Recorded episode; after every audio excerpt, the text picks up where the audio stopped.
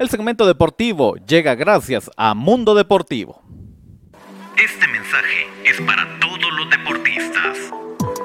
Ahora, toda la ropa e implementos deportivos que buscas los encuentras en Mundo Deportivo. La tienda deportiva número uno de Jutiapa pone a tu disposición playeras, camisolas, pantalonetas, sudaderos, tenis, zapatos de fútbol, espinilleras, medias y mucho más. También confeccionamos tu uniforme deportivo. 10 años de estar al servicio de la población hacen de Mundo Deportivo la tienda deportiva número uno de Jutiapa. Búscanos frente a la iglesia mormona o llámanos al 3799-5306. Serás atendido por su propietario, Abner Marchorro. Somos Mundo Deportivo.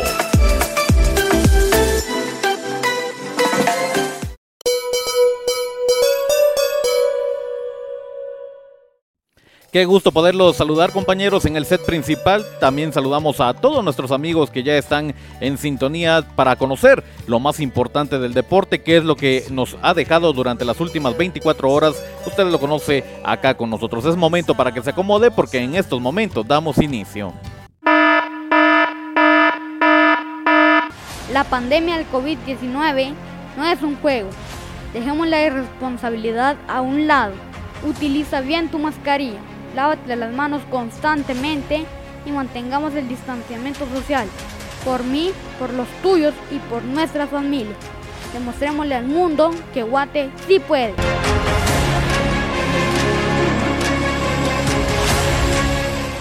Esto es el segmento deportivo. Es momento para que demos inicio con la información del deporte y lo hacemos en el ámbito local. Para el día de mañana, la ASOFUT departamental de Jutiapa tiene contemplado el poder realizar el proceso de visorías en las categorías sub 13 y sub 15, las cuales estarán dando inicio a las 9 de la mañana en el estadio El Cóndor Jutiapa. Así lo ha informado la ASOFUT departamental de Jutiapa. Nos cambiamos al eh, plano nacional y es que el día de hoy se le dio la bienvenida a Kevin Cordón, que ya está de vuelta en nuestro país eh, luego de regalarnos grandes actuaciones, luego de emocionarnos y estar a un paso de poder alcanzar presea, ahora ya se encuentra en el país de la eterna primavera. Se le dio la bienvenida con todo, se realizó una caravana la cual usted está observando en sus pantallas. A su llegada al aeropuerto La Aurora, esto es lo que manifestó el badmintonista nacional.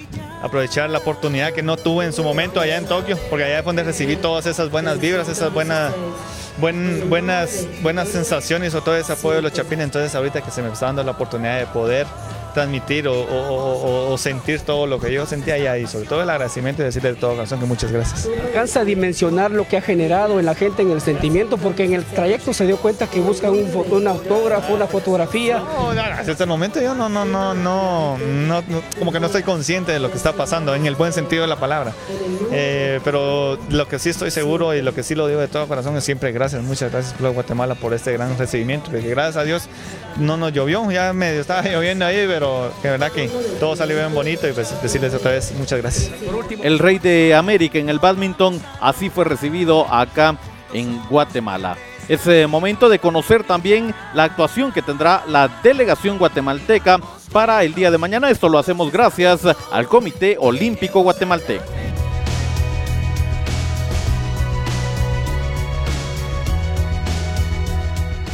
La Selección Nacional de Marcha cumple con sus últimas horas de entrenamiento, previo a la competencia de Juegos Olímpicos que se desarrollará el jueves 5 y el viernes 6 de agosto en Sapporo.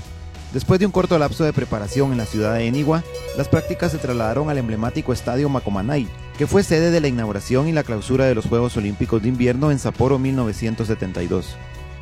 José Alejandro Barrondo, José Ortiz y José Calel serán los primeros tres atletas en salir escena en el Sapporo Dori Park, donde se tienen contempladas 20 vueltas en un circuito de un kilómetro. La prueba de 20 kilómetros será el jueves 5 de agosto a la una y media de la madrugada de Guatemala. Unas horas después, a las 2 y media de la tarde de Guatemala, competirán Uriel Barrondo, Eric Barrondo y Luis Ángel Sánchez en los 50 kilómetros. Ahí, el circuito se extenderá a 2 kilómetros para un total de 25 vueltas mientras que el viernes 6 de agosto Mirna Ortiz y Mayra Herrera cierran la participación de marcha con el evento de 20 kilómetros, previsto para la una y media de la madrugada, hora de Guatemala.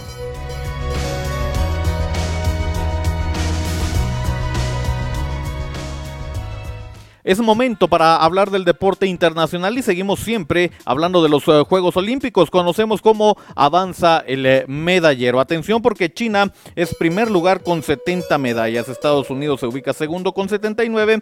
Japón tiene 40 en tercero. En cuarto, Gran Bretaña con 48. 36 tiene Australia que se ubica quinto. Rusia es sexto con 53 preseas. Con 32, la delegación de Alemania. Francia aparece en octavo lugar con 25 medallas. En noveno, Italia con 30. Países Bajos tiene 23, se ubica en décimo lugar. Ese es el top 10 del medallero.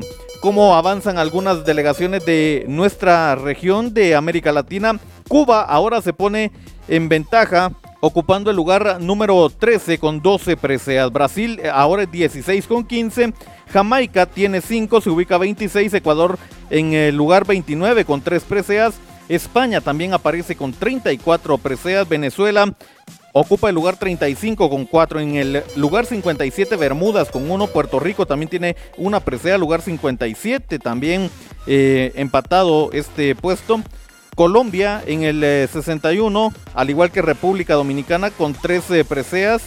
México está en el lugar 76, también tiene 3, pero las 3 son de bronce, por eso se ubica en el 76 México. Argentina se mantiene hasta el momento con una presea. Así avanza el eh, medallero, la información más importante de los Juegos Olímpicos acá con nosotros. Cerramos la información hablando de un hecho bochornoso que ocurrió ayer y es que luego de un año se autorizó encuentros de fútbol con público, esto en eh, Colombia. Independiente Santa Fe y Atlético Nacional se enfrentaban en el juego de la tercera fecha. Los aficionados se dejaron apoderar de la violencia que retrasó y empañó el partido por más de una hora. Conocemos uh, más información gracias a Hola Alemana DW. Seguidores de los equipos de Santa Fe de Bogotá y Nacional de Medellín invadieron el campo de juego del estadio El Campín en Bogotá y obligaron a aplazar por más de una hora el primer partido de fútbol con público en la capital colombiana desde el comienzo de la pandemia. La alcaldesa capitalina Claudia López divulgó en Twitter un video donde decenas de hinchas invaden la cancha, todo ante la presencia policial. Su reacción no puede ser que después de un año y medio esperando este momento, organizando todo, preparándonos para volver a encontrarnos, para disfrutar de la cultura del deporte, esta sea la respuesta de unos hinchas violentos y desadaptados que deshonran a su hinchada, a su equipo y al fútbol. La mandataria había autorizado un aforo del 50%, unas 17.000 personas, esto tras superar una letal tercera ola de la pandemia en la ciudad de 8 millones de habitantes. Los choques entre las hinchadas comenzaron en las tribunas, donde algunos aficionados arrancaron sillas del estadio para atacar a los hinchas rivales. El juego estuvo detenido durante más de una hora, pero el árbitro Carlos Betancourt decidió reanudarlo luego de que la policía tomara el control del campo y el público regresara a las tribunas. Las autoridades no han dado un balance sobre capturas o heridos. Lo que pudo haber sido una celebración terminó en violencia, en tragedia y en una debacle moral. Lamentable hecho el que ocurrió y nosotros es de esta forma que lo mantenemos al tanto con lo más importante del deporte acá en el segmento deportivo. Gran porcentaje del departamento de Jutiapa está en rojo. Por favor, Dejemos la irresponsabilidad a un lado. Utiliza bien tu mascarilla. Lávate las manos constantemente y mantén el distanciamiento social. Por mí, por los tuyos y por nuestras familias. Demostrémosle al mundo que Guate sí puede.